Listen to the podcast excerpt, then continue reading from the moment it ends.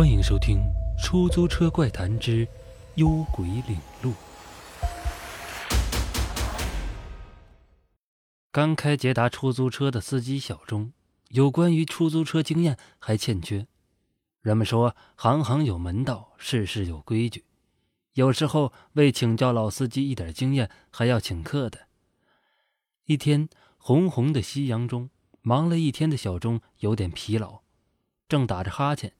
一袭黑衣、长发飘逸的女孩把车拦下，坐到了副驾驶的位置上。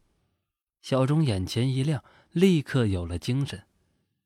难怪平时人们说“十个司机九个色”。小钟笑眯眯地问：“哎，美女到哪儿啊？”女孩说：“到火葬场。”小钟看了女孩一眼，见女孩冷艳的面孔平静得很。就把继承表打开，也打开了音响，按女孩指引的道路，车子平稳地驶向郊外的殡仪馆。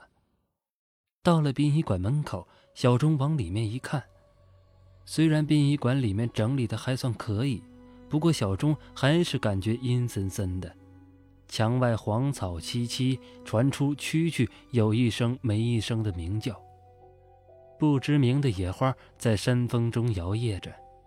女孩下车说：“你等我一等，我还要回去的。”说完，飘然消失在院内的松柏之中。太阳红着脸坠入西山，夜色降临，几棵苍老的枯树上，猫头鹰叫了起来。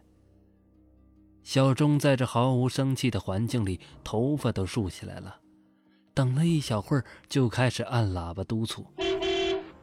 可在空旷的殡仪馆里，只有低低的回声与惊起的蝙蝠。一种恐惧感涌上心头，他不想要费用了，赶紧发动了车辆。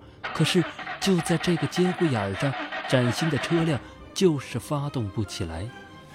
他走出出租车，绕到前面，打开引擎盖，借着天边一丝光亮检查，忙了半天，什么故障也没有发现。